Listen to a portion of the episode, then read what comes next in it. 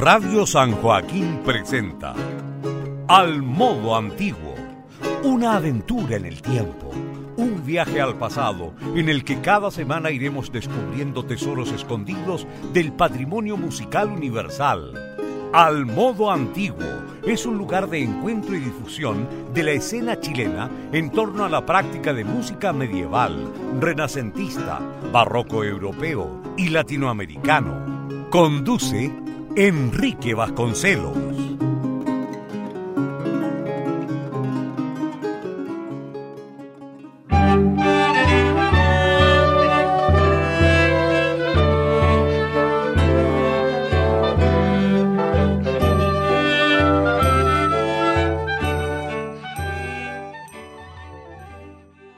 Muy buenas noches, bienvenidos a un nuevo capítulo de la sexta temporada del programa Al modo antiguo en Radio San Joaquín. Les saluda Enrique Vasconcelos. Saludamos a cada uno de los auditores que a esta hora se conectan con Radio San Joaquín a través del 107.9 FM del dial o bien lo hacen por la señal de internet www.radiosanjoaquín.cl. En esta temporada, Al Modo Antiguo mantiene como principal objetivo difundir y visibilizar la escena chilena en torno a la práctica de música antigua y poner en acceso material discográfico y documentos sonoros grabados por músicos chilenos. Les invitamos a escuchar las temporadas pasadas de Al Modo Antiguo en la web de Radio San Joaquín.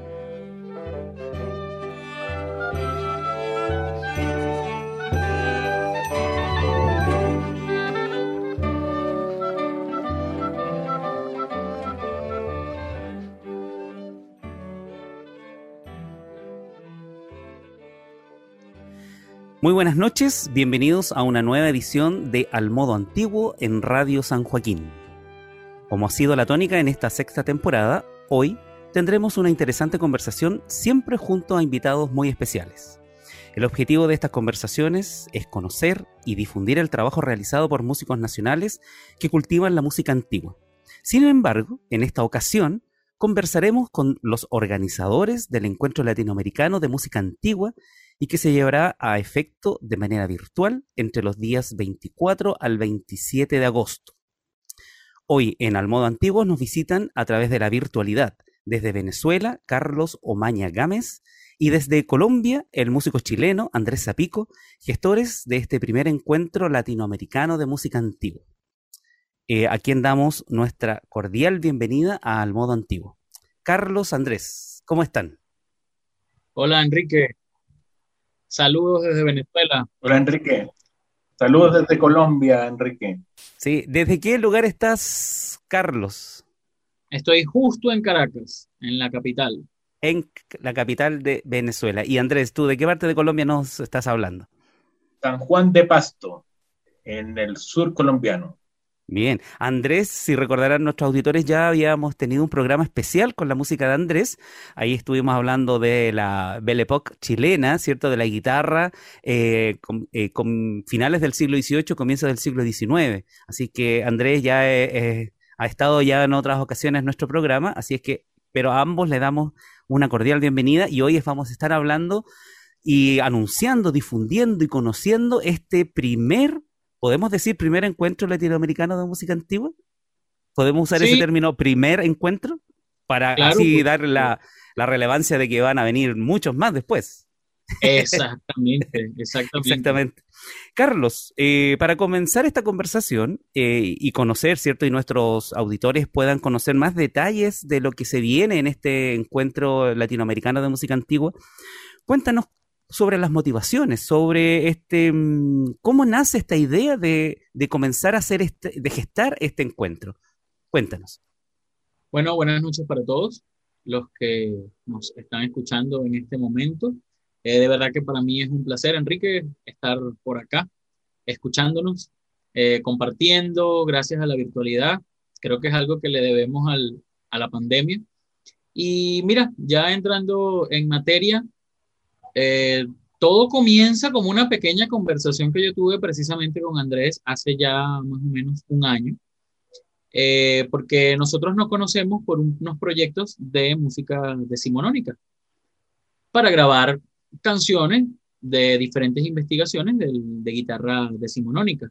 Entonces, claro, nos llamó la atención que hubo como una buena acogida de los diferentes músicos invitados, porque entonces Andrés estaba conmigo, que soy de Venezuela, pero entonces también había una guitarrista chilena, también había otro guitarrista colombiano, un guitarrista argentino, entonces dijimos, oye, pudiéramos hacer esto mismo, no necesariamente de música decimonónica, sino ya una cosa un poco más abierta, de música antigua en general. Entonces comenzamos allí más o menos a ir tanteando, mira, vamos a ver a quienes invitamos, a quienes conocemos. Eh, al principio comenzamos hablando con personas conocidas de nosotros, eh, internacionales, para ver qué tal, qué opinaban del encuentro, y de repente estamos aquí. haciendo sí, un encuentro de cuatro días, una cosa que nosotros habíamos planificado originalmente, como, mira, vamos a pedirle a la gente que nos envíe un pequeño video y lo publicamos por una página de Facebook. Y listo. Y así se divulga el trabajo latinoamericano de las personas que se dedican a la música antigua. Y bueno, la cosa terminó así, cuatro días de festival, con un gentío participando, unos músicos maravillosos y talentosos. Nos llegan correos todavía, nos llegan correos, mira, yo quiero participar, ¿cómo hago? Eh, sin mentirte, hace dos días me escribió un teorista chino que mm. quería participar y yo, wow, o sea, está, el alcance del, del, del encuentro estuvo bastante amplio. Claro. Claro, ciertamente. Mira, interesante lo que nos comentas, eh, Carlos. Y, y, Andrés, cuéntanos eh, de los objetivos, los propósitos que tiene este, este encuentro. Eh, ¿Qué esperan ustedes al término de ese último día, cuando ya se apaguen las luces y descansen? ¿Qué esperan haber conseguido después de estos cuatro días de música? mira, Enrique, como decía Carlos al principio, la idea partió eh, siendo muy pequeñita, eh, casi una cosa entre nosotros, y bueno, se, armó todo este, este gran encuentro que van a haber eh, figuras de primer nivel, y bueno, cuando termine, yo espero que de partida todos los músicos que participaron sientan que se logró el objetivo que era difundir un poco el trabajo de cada uno, pero siendo todo organizado y pensado desde eh, Latinoamérica. Eh, hay una cosa por aclarar que nos han preguntado, que, porque hay invitados internacionales de Italia y España. Entonces dicen, bueno, pero ¿por qué latinoamericano?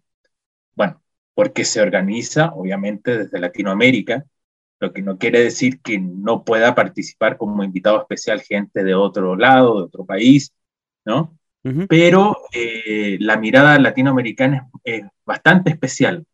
Yo eh, también, sumándome a las palabras de, del maestro Carlos, hemos tenido la oportunidad de trabajar juntos en, en otros proyectos bien especiales, como las cuatro piezas venezolanas del siglo XIX que, que recopiló primero el musicólogo Juan Francisco Sanz, una gran figura dentro de la musicología, eh, que también estará en este encuentro hablando del libro sexto de María Antonia Palacio.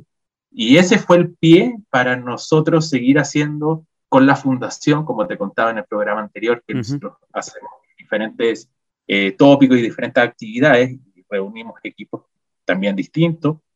Eso nos dio pie para conocernos y empezar con esta idea de, de poder hacer algo en este tiempo de pandemia y mostrar el trabajo de gente realmente buenísimo, interesante, importante, que sigue en estos momentos tan difíciles entregando una propuesta que definitivamente vale la pena ver y, estar en este encuentro y poderlos congregar. Ah, ciertamente, eh, una iniciativa que en estos días de pandemia, de encierro y que por lo menos acá en Chile ya estamos un poco en apertura. Eh, no sé cómo estarán ustedes en sus lugares donde están, en Venezuela y en Colombia, pero acá por lo menos ya estamos entrando en un periodo de apertura, saliendo ya y entrando en la fase en fase 4, algunos lugares, fase 3, pero ya estamos mm, abriéndonos un poco y ya se están viendo algunos ensayos presenciales, algunos encuentros ya más eh, eh, en vivo, ¿cierto? Con música en vivo, poco a poco, poco a poco. Eh, estos encuentros latinoamericanos que se hacen a través de la virtualidad, ¿cierto? vienen un poco a suplir esa falta de música en vivo, así que se agradece la iniciativa y ciertamente los músicos que van a participar están muy contentos. Y en relación a esa convocatoria, Carlos, ¿Cómo, ¿Cómo, has visto tú esta respuesta de los músicos? Eh, me refiero mm, a, a, la... ¿Cómo evalúas tú esta primera convocatoria? Eh, ya me, me, decías que ha tenido alcances más allá de Europa, ¿cierto? Y, ¿Y cómo las la estás evaluando tú? Al principio, convocar mucha gente o convocar gente puede ser incierto, que nadie llegue o como que te llenes de, de solicitudes. ¿Cómo han manejado ustedes esa parte? Como te comentaba, la idea original era muy pequeña. Eh, nosotros íbamos a, primero a apostar, por supuesto, por músicos amigos, conocidos de nosotros, que simplemente se le iba a solicitar, hablábamos de una pieza, ni siquiera de un concierto. Era una idea de, mira, vamos a grabar una pieza que tú consideres, que da, y nos la mandas para entonces hacer esto Oye, como una pequeña divulgación de la música que se está haciendo, de la música antigua que se está haciendo en Latinoamérica. Oye, de repente la cosa empezó como a crecer un poquito más. El maestro Andrés y yo también nos pusimos, mira, pero vamos a, no solamente una pieza, si quieres vamos a hacer una cosa un poco más grande, un pequeño recital. Y empezamos a mandar solicitudes, como te digo, a personas que conocíamos y otras personas que también confieso, yo sigo en redes sociales, quizás no las conocía para el momento, y simplemente mandaba un mensajito de Instagram, de Facebook, de WhatsApp.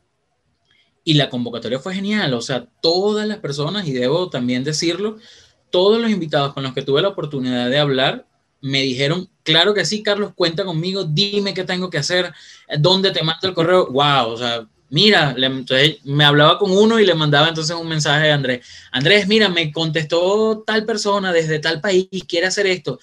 Le decimos, sí, que nos mande algo, decimos que sí, ok, y después Andrés, Carlos, me mandó un mensaje de tal persona, y así fuimos, fuimos armando poco a poco el cronograma que ya actualmente se está divulgando por, la, por los diferentes espacios de las redes, pero la convocatoria fue buenísima, a tal punto, como te comentaba, que tanto Andrés como yo seguimos recibiendo solicitudes para participar y divulgar la música, pero no podemos seguir expandiendo los días de festival. claro, claro, ciertamente sí. muy bien, y bueno, eso da pie para un segundo encuentro, ojo ahí, da, eh, pie para un segundo, tercer y quizás, eh, ¿por qué no pensar en la presencialidad con, mucho más apoyo? Esa siempre ha sido la idea. Nosotros aspiramos que en algún momento se pueda hacer el encuentro de forma presencial y que por supuesto tenga sede acá en Latinoamérica. claro. Esa, es la idea del Claro. Pero están marcando un hito, por lo menos en este sentido, al, eh, elaborar este proyecto y que ya se está convirtiendo en toda una realidad. Eh, ¿Qué les parece si comenzamos con la música, escuchando algunos de los exponentes de estos cultores que ustedes han convocado? Eh, vamos a ir de dos en dos, escuchando primero dos agrupaciones independientes del día que se presentan, después ustedes ya no hablarán qué día o qué día a día quienes se presentan, pero independiente de eso, eh, me gustaría si Carlos puedes ir comentándonos estas dos primeras audiciones que vamos a escuchar en el programa. Sí, por supuesto. Eh, vamos a escuchar de primero una chacón de Escaramuch. Eh, esto es de Jean-Baptiste Lully y está interpretado por el ensamble de música antigua Corazón con Manos. Ellos son un ensamble mexicano, dirigidos por el maestro Jorge González Álvarez. Eh, ellos hacen música antigua, pero están principalmente dedicados, si no me equivoco, a la música medieval. De hecho, adelanto, en el festival ellos van a hacer una presentación muy bonita de música medieval, que considero que quizás es una de las menos divulgadas acá en Latinoamérica. Después vamos a escuchar el preludio de Gerbelois eh, por Mía Mangano. Ella es una violagambista cubana que en estos momentos está radicada en Estados Unidos, que ella hace un trabajo también muy, muy importante eh, compartiendo toda esta música y divulgando la música de la viola da gamba acá en, en América.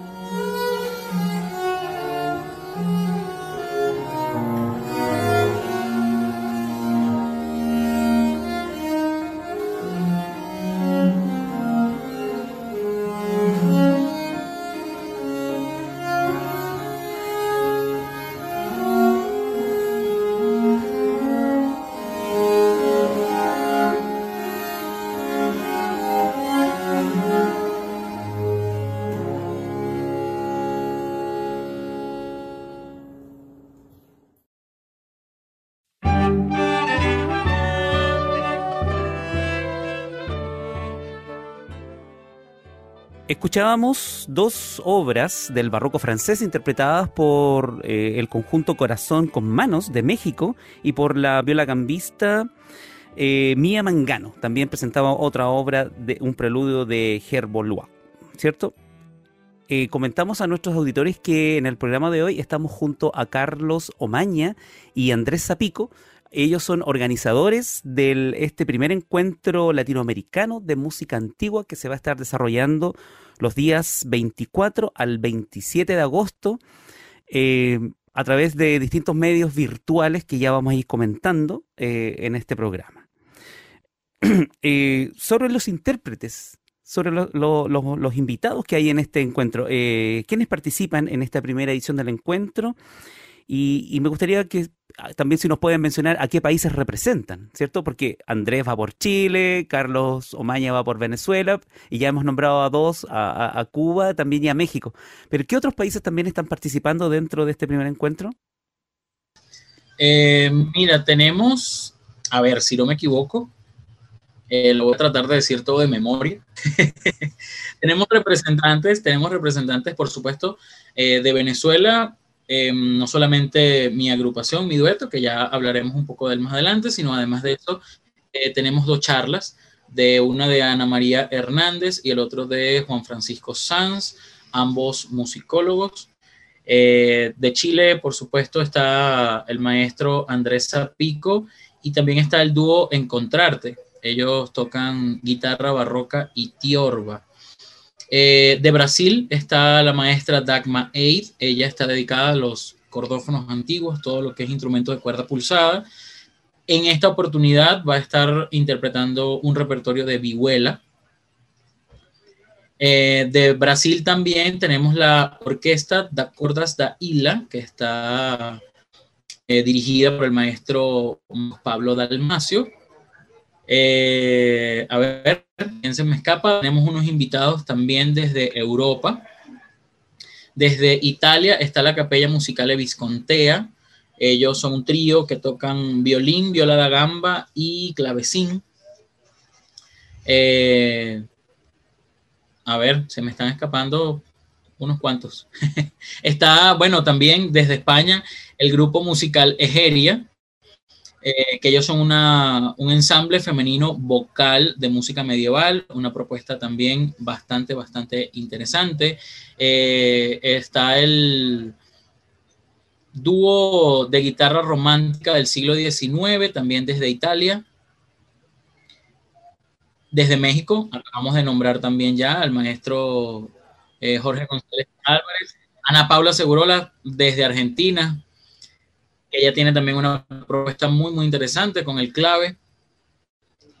Entonces, bueno, como puedes ver, eh, tuvimos una, una, convocatoria bastante amplia, ¿no? Tratamos de cumplir de cierta manera con, con bastantes representantes latinoamericanos y también algunos de estos representantes europeos que, que también hacen un trabajo muy bonito.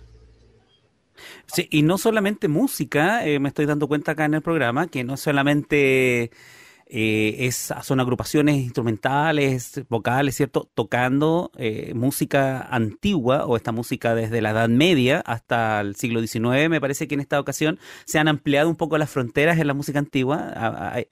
cabe destacarlo, ¿cierto? Antes generalmente se llegaba hasta el, hasta el barroco, pero ahora se, se han estado ampliando hasta el clasicismo, incluso actualmente hasta eh, el romanticismo. Lo hablábamos un poco en el programa cuando estuvimos junto con Andrés, ¿cierto? Que estas fronteras de la música antigua se han ido ampliando. Así es que en este encuentro también habría, habrán eh, exponentes, obviamente, de música decimonónica.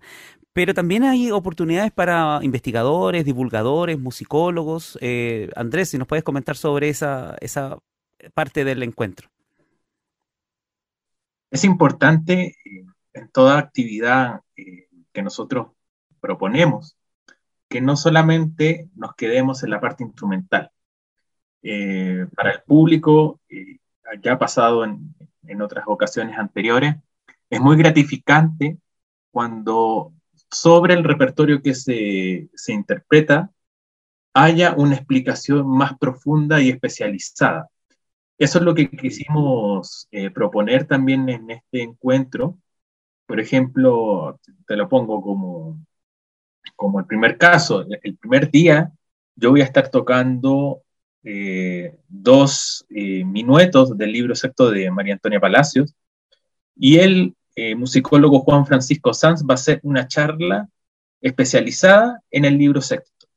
Entonces tratamos de unir esas, esas materias que son muy interesantes, que incluso cada uno obviamente las ha dado por separado, pero que haya una conexión musical e investigativa. Además, por, un tema de que a veces eh, todo va tan, tan desligado, ¿no? O sea, los, investigadores por un lado, con los musicólogos y los intérpretes por otro.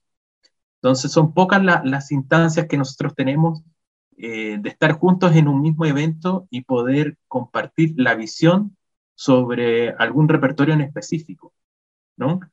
Eh, en el seminario de guitarras también que, que organizo, eh, pasa la, misma idea, incluso en Estado Gutiérrez, eh, bueno, aparte de los musicólogos, de los investigadores, porque eh, creo que todos tenemos algo que aportar en, relación al, tema en concreto que se va a dar cada día.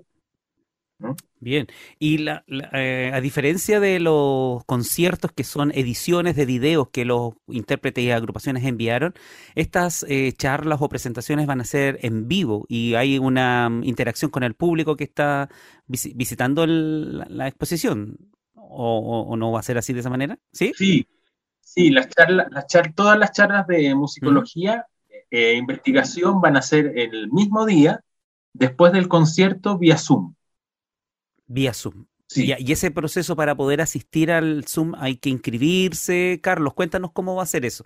Si alguien está interesado en asistir a las charlas, eh, ¿hay algún formulario que hay que llenar? ¿Dónde hay que inscribirse? Bueno, la idea de nosotros en un inicio, tal cual como sucede con los conciertos, es que esto sea una especie de entrada libre, ¿no? Eh, tenemos toda la intención de simple y llanamente por las redes sociales del encuentro compartir el link y que bueno, entre hasta que el aforo máximo esté, full. Sí, esperemos que sí. Esperemos que tengamos un, público así de amplio.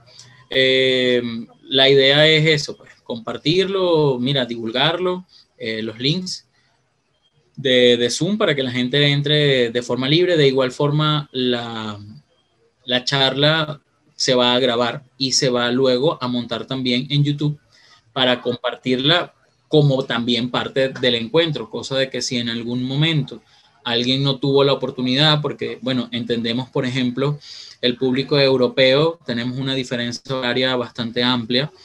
Cuando nosotros estamos aquí en pleno festival, ellos allá ya están 2, 3 de la mañana. Sí, entonces, bueno, también pensando en eso, que quizás muchos de ellos no puedan conectarse, se colgará la charla en Zoom para que al final todos puedan también disfrutar de ella. Claro. Voy a acá a hacer un, autobombo, una autorreferencia, ¿cierto? Eh, el día 26 de, de agosto, ¿cierto? Andrés se ríe aquí un poco. Eh, es un día un tanto especial en Chile, bien especial. Eh, no se ha celebrado o no se ha recordado con la, con la debida mm, atención histórica. Eh, pero un 26 de agosto del año 1954 se realiza el primer concierto público, el primer concierto público de una agrupación chilena de música antigua. Es curioso y precisamente coincide con, una exposición que voy a estar entregando yo ese día eh, sobre eh, algunos aportes contextuales para comprender el panorama actual de la música antigua en nuestro país y precisamente yo solicité ese día para que tuviese como algo significativo, o sea, un 26 de agosto eh, en Chile se da un primer concierto con una agrupación amateur, ¿cierto?, de música antigua, un primer concierto público, porque el primer concierto había sido en junio, pero privado. Eh, fue muy poca gente, que sé yo, pero este primer concierto público con invitación, etcétera, fue ese. Entonces, para, para mí ese día va a ser muy significativo para poder también siendo, estar siendo un aporte en el encuentro y obviamente para poder difundir la escena chilena en ese sentido. Y vamos a estar compartiendo ese día junto a Joana Vela. Eh, ¿cierto?, de Colombia, que también ella va a estar hablando algo similar, pero de la realidad y un poco los orígenes de la música antigua en Colombia. Así que está muy, muy interesante. También me llama mucho la atención eh, eh, Emilio Villalba, ¿cierto? Va a estar ahí presente en una exposición sobre instrumentos musicales medievales, me parece, ¿no? Sí, Emilio fue uno de los casos más sorprendentes que, que me tocó a mí recibir. ¿No? Porque estábamos conversando un día con Emilio y, y, le dije, no, mira, estamos organizando esto, y me dijo, oye, pero yo me, encantaría participar. Entonces, lo que yo pensé, que, que lo, lo, dijo como de buena, eh, de buena gente, ¿no? Pero después le volví a tocar el tema y no, iba en serio y va a ser una charla sobre instrumentos medievales una figura tan grande, ¿no? Como Emilio Villalba, es, es un espaldarazo a, esta primera, a esta, a esta primera versión del encuentro que realmente yo no lo esperaba, ¿no? Eh, porque generalmente, eh, y tú lo sabes bien, Enrique, esto demora un poco en que vaya tomando fuerza y vaya tomando la credibilidad que, que se necesita para que lleguen músicos eh, de, más carrera, ¿no? Pero tener la, la, figura de Emilio Villalba dando una charla es, simplemente maravilloso. Y además lo, vamos, lo vamos a juntar con el coro Egeria. Eh, entonces va a quedar un día exclusivamente para la música medieval. Qué lindo, qué bien. Súper súper bien ahí, un poco bien pensado esto. Hay un, un, nivel de coordinación y de reflexión. No es eh, cuando se programa cada día, siempre ahí ustedes fueron buscando y se nota esa prolijidad en eh, nada, nada fue, eh, tratamos que sea tan al azar, salvo como llegan los músicos, que eso sí fue bastante, fue bastante así. Pero el resto, bueno, con Carlos hemos logrado una comunicación eh, muy importante entre nosotros para eh, que todos los participantes se sientan cómodos con, su, con sus participaciones. Eh, todos mandaron, bueno, obviamente que hay que dar plazos en lo que se refiere a organización, pero fíjate que todos, todos, como decía él, muy dispuestos, muy responsables y mandando una calidad, que te digo, de primer nivel. Eh, realmente eh, me sorprende, me sorprende que todos hayan, hayan asumido este encuentro como algo casi propio y, el resultado que se va a ver seguramente eh, va a gustar bastante. Qué bueno, qué bueno, me alegro mucho, mucho. Oye, ¿qué les parece si seguimos escuchando más cultores, eh, ciertos representantes de estos países que ya se han nombrado y que van a estar presentes en este primer encuentro. Carlos, cuéntanos, ¿qué continúa? Vamos a escuchar a continuación una folía anónima. Eh, es una música para teclado del archivo musical de chiquitos del siglo XVIII. Esto va a estar interpretado por Ana Paula Segurola. Ella es nuestra invitada de Argentina. Y luego vamos a escuchar a Dagma Eid, ya la mencioné anteriormente, un Canarios de Antonio de Santa Cruz.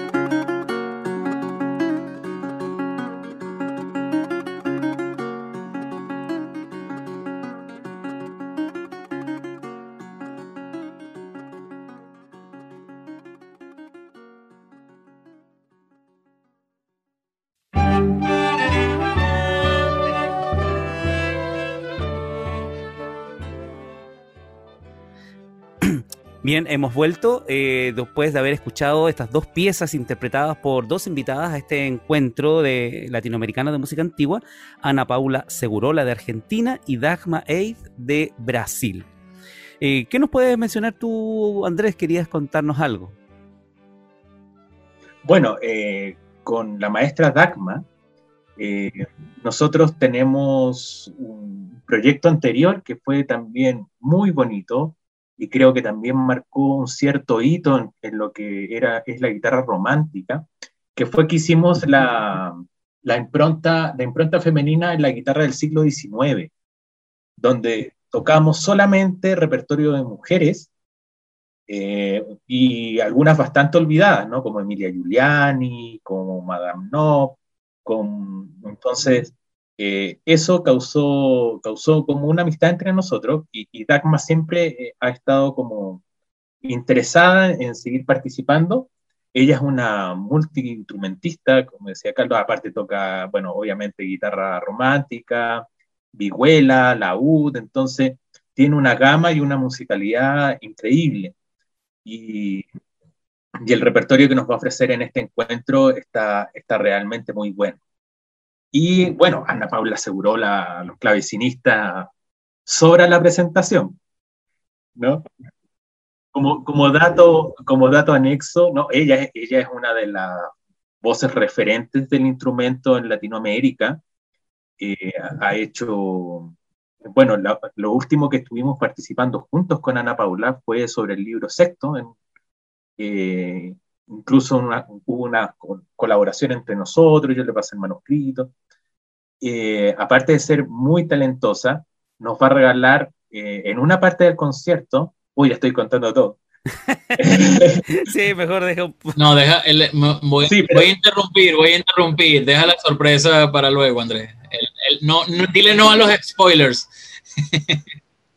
Pero, pero no, solamente que va a ser, va también a participar haciendo dúo eh, con, con, alguien muy especial para ella y, que, también está, está muy bien. Qué bien, qué bueno. Bien, hasta ahí nomás Andrés, no cuentes más, si no es como lo que dijo Carlos, un spoiler. Eh, Carlos, cuéntanos ¿Cuál es un poco el público objetivo al, cual ustedes quieren alcanzar? ¿Es el famoso, entre comillas, público general? ¿O tienen ustedes en mente algún tipo de perfil del público, de la audiencia que, al cual están apuntando con este tipo de encuentros, este tipo de, propuestas, de iniciativas así virtuales? Eh, ¿Es música hecha para músicos? ¿Música hecha para investigadores? ¿Es música para quién? ¿Quiénes esperan ustedes que estén viendo este programa? De estos cuatro días. Mira, Enrique, yo considero que esta va a ser, o la idea es que esto sea público general, porque, y es algo que comentaba yo con Andrés hace un tiempo, por lo menos acá en Venezuela, eh, siempre que yo tengo la oportunidad de dar recitales de música antigua, siempre intento divulgar, eh, más allá de la música, todo este contexto, histórico que se sucedía mientras se componía dicha música, mientras esta música sonaba, por decirlo así. Eh, y precisamente esa es la idea. ¿Qué pasa? Latinoamérica quizás, a pesar de que tenemos a todos estos grandes intérpretes y seguramente hay muchos más eh, desconocidos y conocidos también para nosotros, Latinoamérica quizás no es eh, la música antigua no está tan divulgada como, por ejemplo, en Europa, siendo, como te comento, que hay muchos intérpretes aquí a nivel eh, continental, a nivel latinoamericano.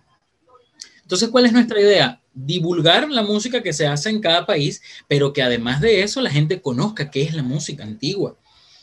Mira, lo que nosotros cuadramos dentro del cronograma para que fuera eh, tuviera como un mismo hilo conductor es precisamente la idea, esto de que Andrés va a hacer una música de el libro sexto de María Antonia Palacios y a su vez esto está conectado con la charla que va a decir el maestro Juan Francisco Sanz, es precisamente para que la gente sepa de dónde viene todo esto.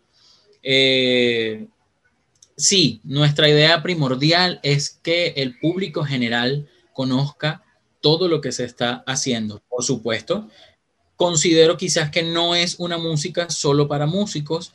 Nosotros que ya hemos estado escuchando y analizando todo el material que nos ha llegado, créeme que, mira, algo que nosotros como tal no pedimos, pero creo que todos tenemos eso en la mente, en la idea.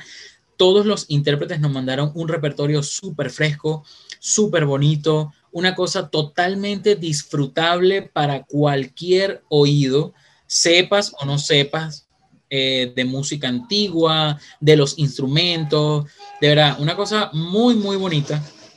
Y, creo que esa es la idea principal. Claro, yo te hacía esta pregunta porque por mucho tiempo, por lo menos acá en Chile, no sé cómo fue la realidad en Colombia y en Venezuela, eh, se catalogaba la música antigua como una música de elite, como que era para cierto tipo de personas, para cierto tipo de público, un público muy instruido, un público conocedor, e incluso música hecha para músicos. Eh, eh, me parece que ya eso, esas em, ideas, ¿cierto? Ya son muy antiguas, como que ya han caducado un poco en la reflexión o, no están presentes dentro de, la, de, los cultores de música antigua. ¿Cómo ves tú eso? Eh, ya quizás entrando en un terreno un poco más crítico, ¿cómo ves tú, Carlos, eso?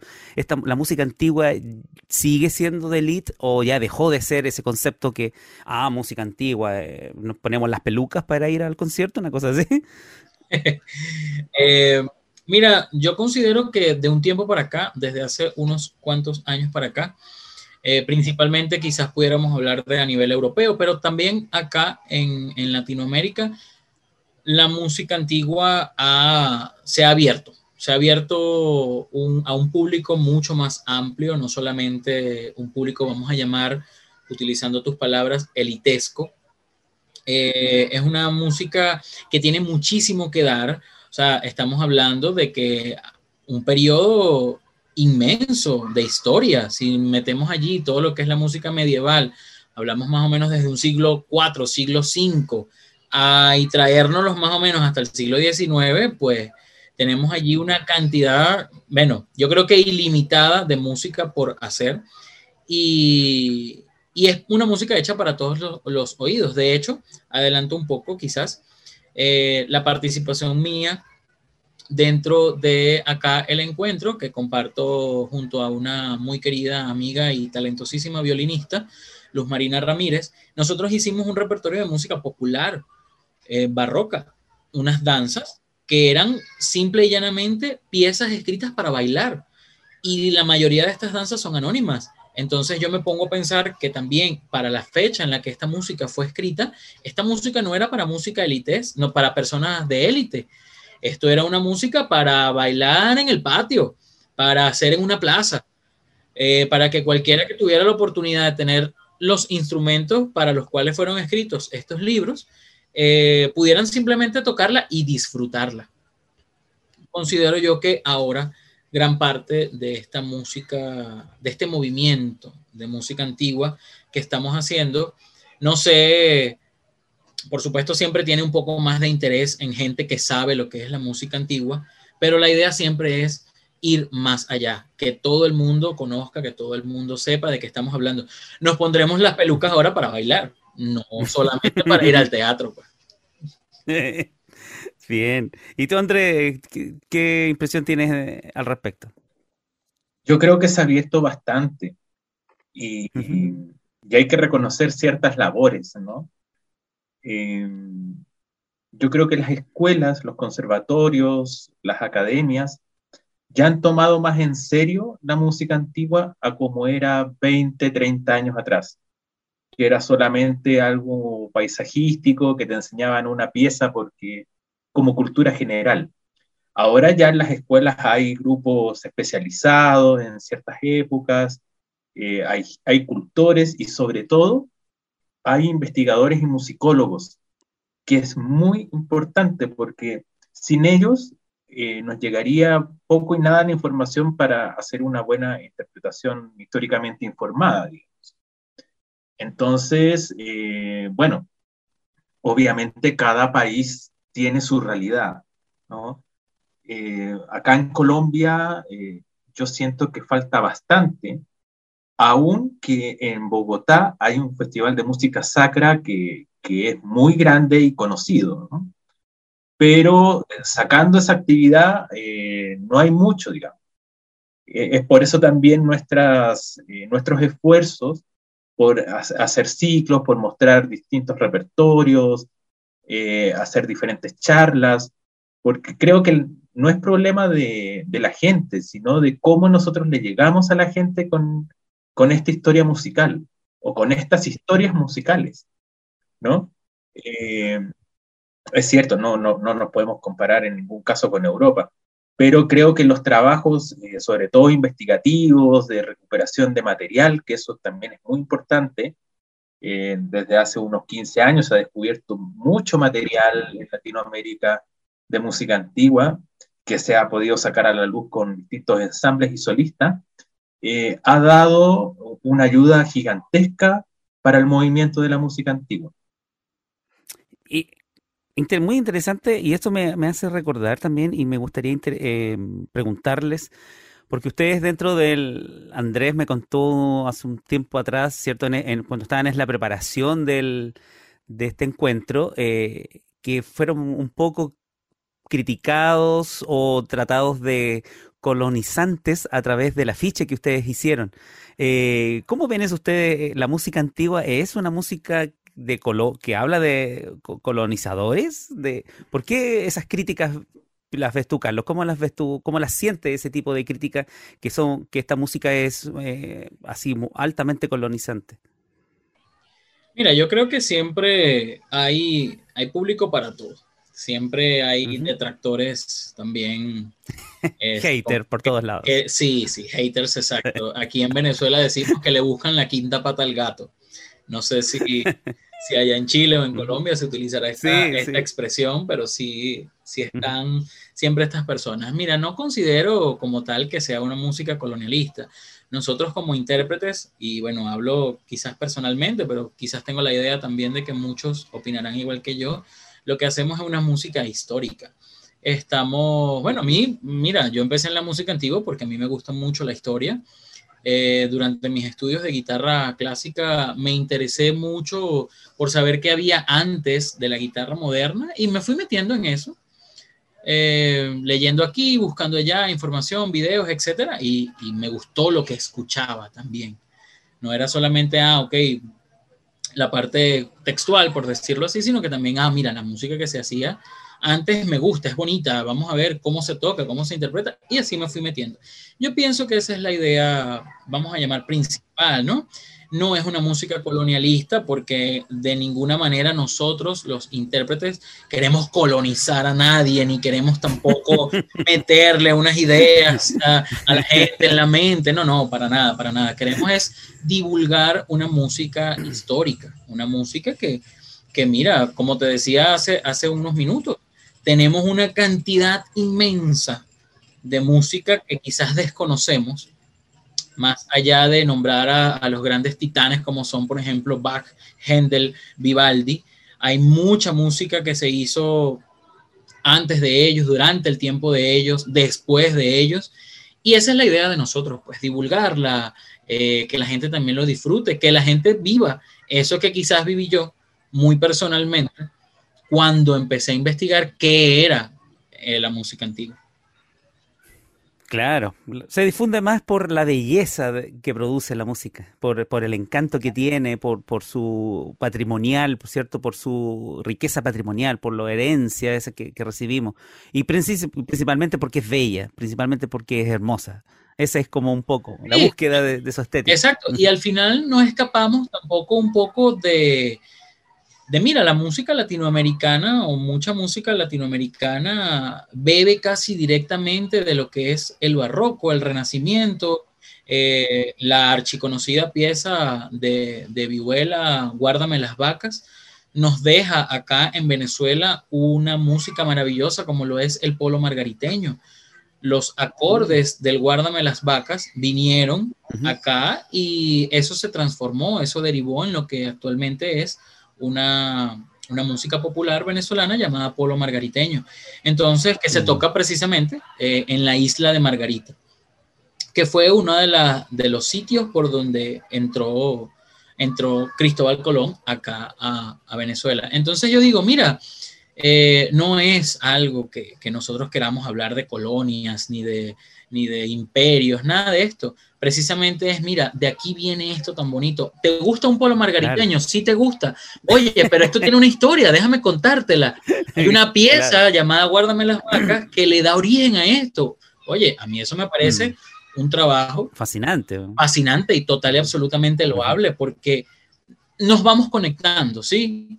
Nos vamos conectando. Siempre creo que ahorita en pandemia nos hemos conectado precisamente a nivel mundial. Esta pandemia nos ha enseñado un poco a, eso, a conectarnos entre todos, a no ver solamente ese, ese espacio pequeño que nos rodea, sino a ver mucho más allá.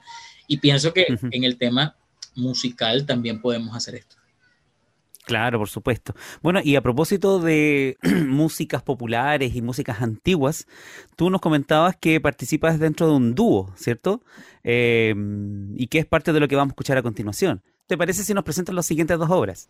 Ah, perfecto, perfecto, sí. Sé que vamos a escuchar ahorita de parte de mi dueto llamado Ars Juglaris, eh, una pieza anónima del el libro The Division Violin. Esto es un libro inglés de 1684 llamada Johnny Cock Die Beaver. Y luego vamos a escuchar del dúo Encontrarte de Chile, un dueto de guitarra barroca y tiorba, las famosas Marionas de Francisco Guerau.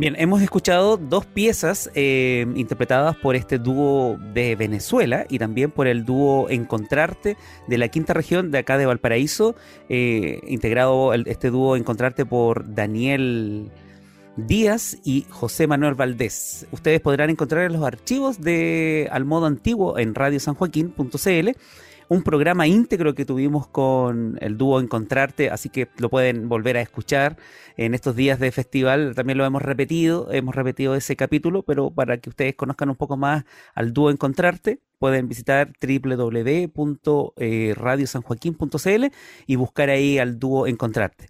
Pero ya que tenemos acá a uno de los representantes que va a estar ese día ahí tocando junto con su dúo Ars Juglaris, ¿qué te parece, Carlos, si nos hablas un poco de tu conjunto?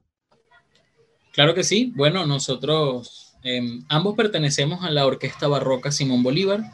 Es una orquesta dedicada, bueno, a la música antigua acá en, Caracas. Eh, ella es violinista. La idea de nosotros precisamente es hacer tal cual el nombre del grupo. Ars Juglaris deriva de el arte del juglar la música que nosotros queremos interpretar o que estamos ya trabajando en diferentes repertorios, como este que vamos a presentar acá en el, en el encuentro, es precisamente toda esa música o gran parte de esa música popular de los periodos Renacimiento y Barroco. Eh, nos parece importante precisamente por lo que hablábamos hace un rato, la música no era del todo elitista. La música no solamente se escuchaba en las cortes, en estas épocas, sino también se escuchaba la música así, en la plaza, en el mercado, eh, no sé, en las cabanas. Entonces, eso es lo que nosotros queremos divulgar. Precisamente el, el repertorio que escogimos es de dos libros llamados The Division Violin, The Division Flute. Eh, Division Violin es de 1684, Division Flute de 1706, la segunda parte 1708 y son recopilaciones de música popular que la mayoría son anónimas y la idea de los libros fue que cualquiera que poseyera un violín o una flauta en la época pudiera tocarlas a la manera en la que quisiera, porque son piezas hechas para bailar. Son piezas hechas simple y llanamente para el disfrute de la fiesta y, y el holgorio de la, de la época. Esa es la idea de nosotros, sí, esa es la idea de nosotros en el dueto. Estamos naciendo ahorita, de hecho, esto fue un proyecto que nació en, en tiempos de pandemia. Y bueno, también agradecemos a la directiva del encuentro latinoamericano de música antigua por, por la oportunidad de, de compartir nuestra música. Bien, bien. Hemos hablado de hartos temas, hemos tocado, pero también me gustaría que pudiéramos ahí, Andrés, reforzar la idea de los datos duros del encuentro. A ver si a esta altura del programa eh, nos puedes recordar la información así dura, días, lugares, fechas, etcétera. Bueno, vamos a partir eh, desde el miércoles 24 al 27 eh, van a ser dos conciertos eh, por, eh, pues, por día, más finalizando con charlas, ¿no? como... En los horarios. Los horarios van a ser a las 7, 7 de la, de la tarde en hora, chilena. hora venezolana. Venezolana y chilena, eso ahí compartimos horario. Perfecto. ¿Ya? Y bueno, 6 de la tarde, hora, hora colombiana. Y van a quedar grabados los, para los europeos, porque van a estar durmiendo a esa hora. Bueno, salvo eh, Carlos Belmonte, que es un, psicólogo también español, que va a estar tocando un tema de los estudiantes de Cervantes, eh, él sí va a estar en vivo, ¿no? Él, él sí le agradecemos la disposición de, porque allá son 2, 3 de la mañana. Entonces... Eso es pasión por la música antigua. Eso es mucha pasión. él, sí no, nos va a estar eh, compartiendo en directo todo el material, ¿no? Eh, e-, Emilio sí que, que, va a ir obviamente grabado, además por, de no poder estar a, esa hora es porque él está en una gira de concierto. entonces le, era complicado. Pero todo el resto eh, sí va, va, a estar en, en, en vivo. En vivo. ¿Y por qué lugar podemos ver entonces? ¿Por el canal de YouTube de el Encuentro Latinoamericano Música Antigua? Carlos, cuéntanos sobre eso. Sí, tenemos actualmente un Facebook y un canal en YouTube que se titulan igual, Encuentro Latinoamericano de Música Antigua. Los conciertos van a estar en la plataforma de YouTube. Allí se va a planificar el estreno de cada uno. Todos los días se va a estrenar cada concierto, eso creo que no lo habíamos comentado acá en el programa, dura 20 minutos.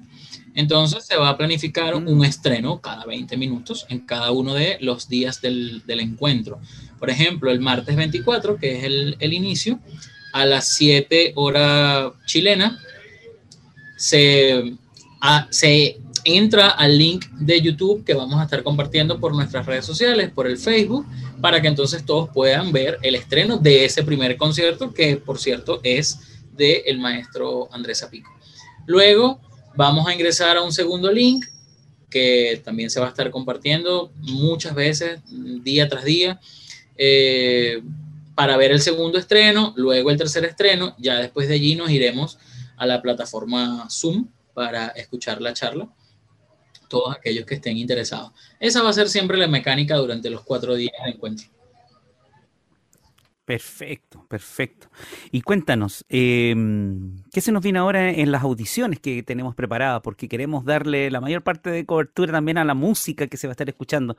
Probablemente no son los, mismos audios, pero sí los representantes, los mismos intérpretes que, que, estamos difundiendo el día de hoy van a estar presentes en alguno de estos cuatro días. Cuéntanos, Carlos o Andrés, ¿qué, es, ¿Qué vamos a escuchar a continuación?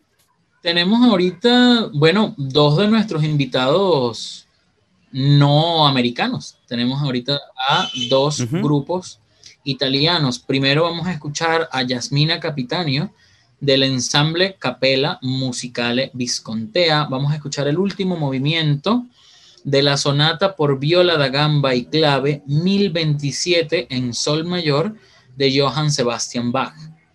Luego vamos a escuchar al 19th Century Guitar Duo, el dúo de guitarra del siglo XIX, eh, la canzoneta española de Gioacchino Rossini. Ambos, como te comenté, invitados desde Italia.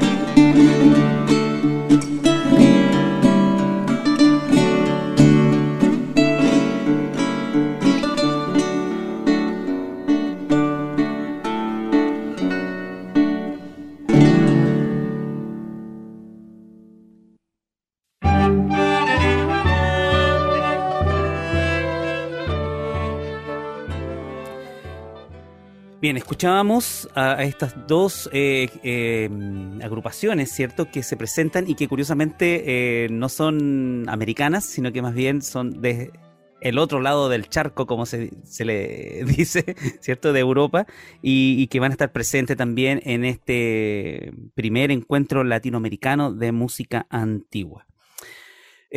Andrés, ¿Qué proyecciones le ves tú a este encuentro? ¿Qué, ¿Cómo te lo imaginas en el próximo año? ¿Te imaginas una segunda versión eh, en cinco años más? Eh, ¿Es, posible la presencialidad? ¿Cómo te lo imaginas eh, en que va a ir creciendo este encuentro? Me imagino todas esas cosas juntas. sí, es, la idea. como felizmente vamos a tener esta gran gran partida que nadie imaginó, eh, da para pensar y soñar.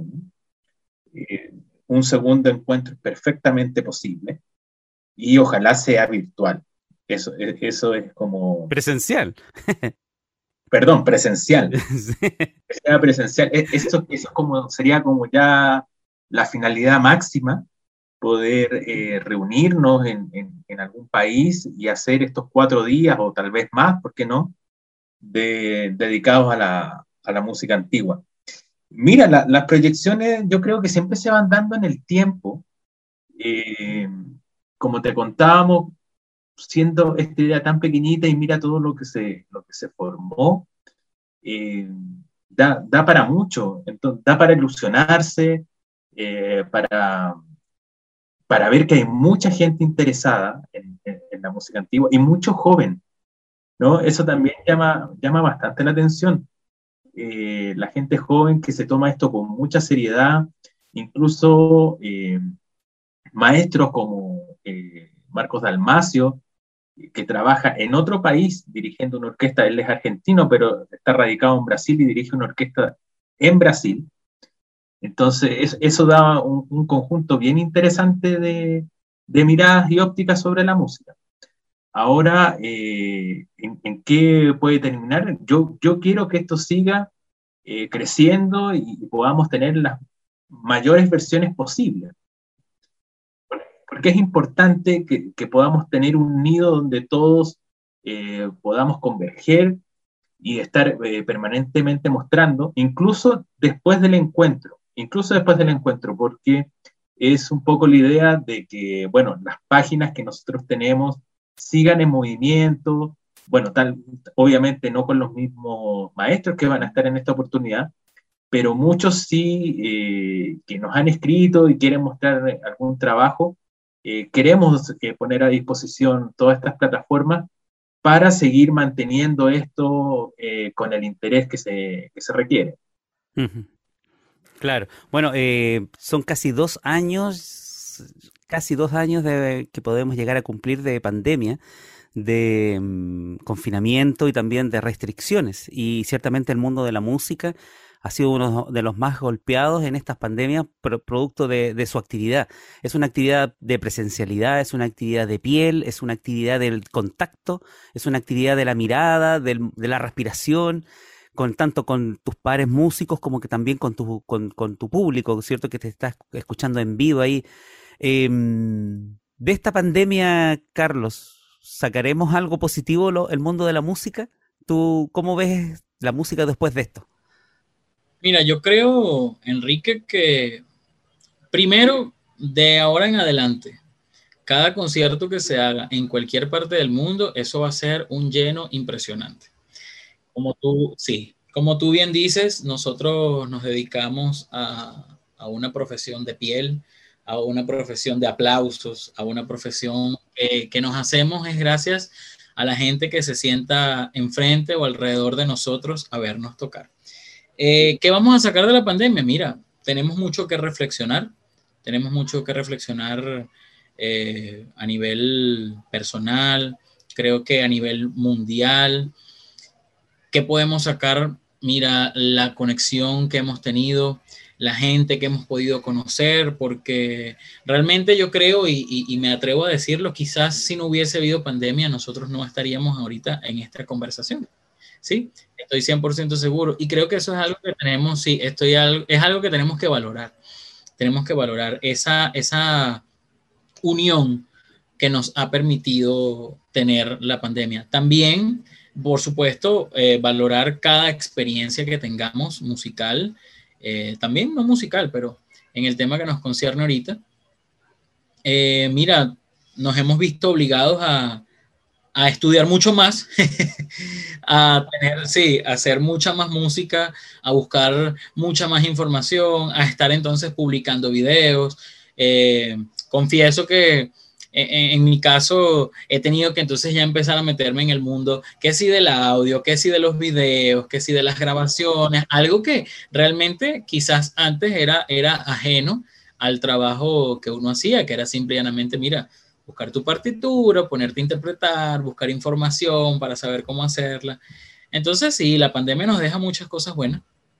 Y me atrevo a decir que una de las mejores cosas que me ha dejado la pandemia es el encuentro latinoamericano, este primer encuentro latinoamericano de música antigua. Y por supuesto, los, los amigos que he podido hacer gracias a, Internet.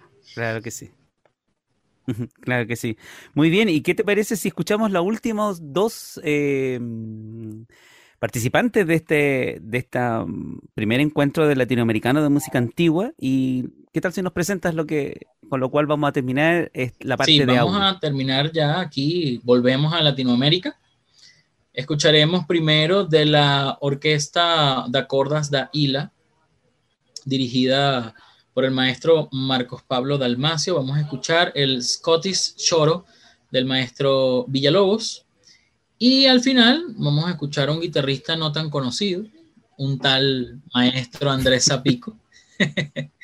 vamos a escuchar Lloro, opus 8, una polca del maestro Carlos Pimentel.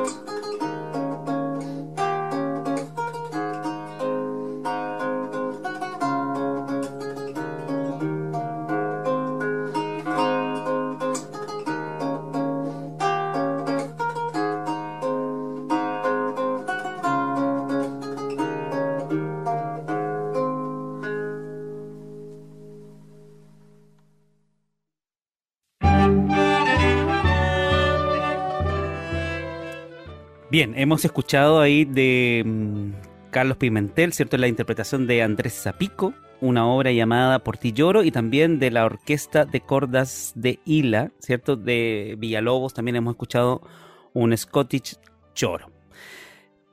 Eh, con estas dos piezas hemos terminado la parte de, audiciones, de los grupos que se van a estar presentando, de los músicos que se van a estar presentando en esta primera edición del Encuentro Latinoamericano de Música Antigua y que hoy día hemos tenido a, sus dos organizadores, ¿cierto? Desde Venezuela, a Carlos Omaña y también a Andrés Zapico, chileno, pero radicado ya hace bastante tiempo ya en Colombia. Así es que...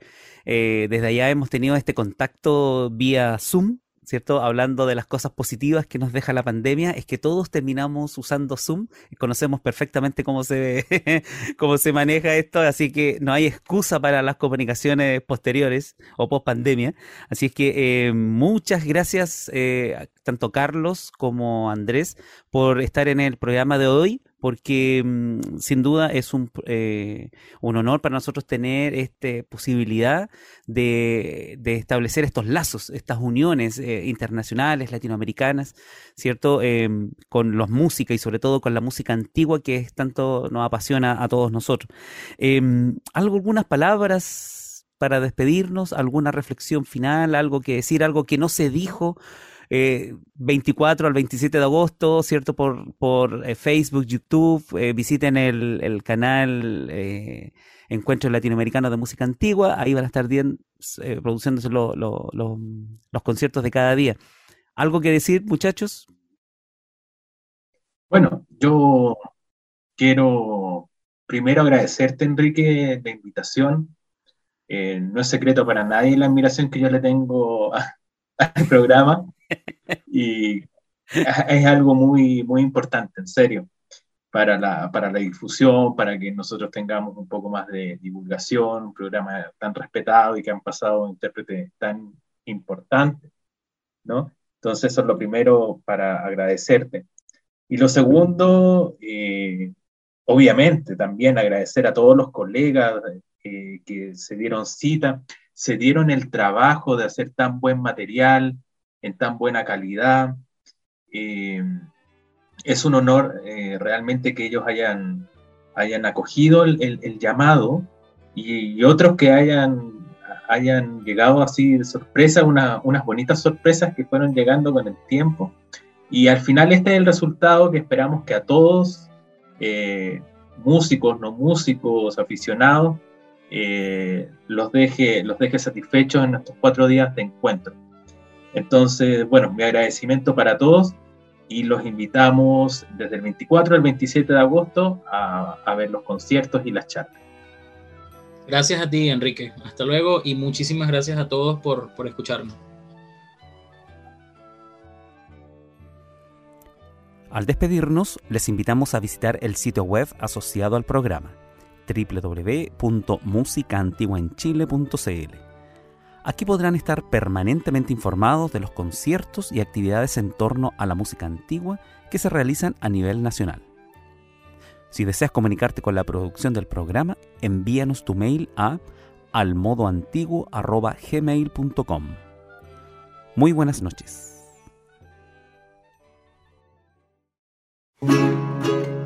Esta aventura en el tiempo termina aquí pero la invitación queda para reencontrarnos al modo antiguo, junto a Enrique Vasconcelos.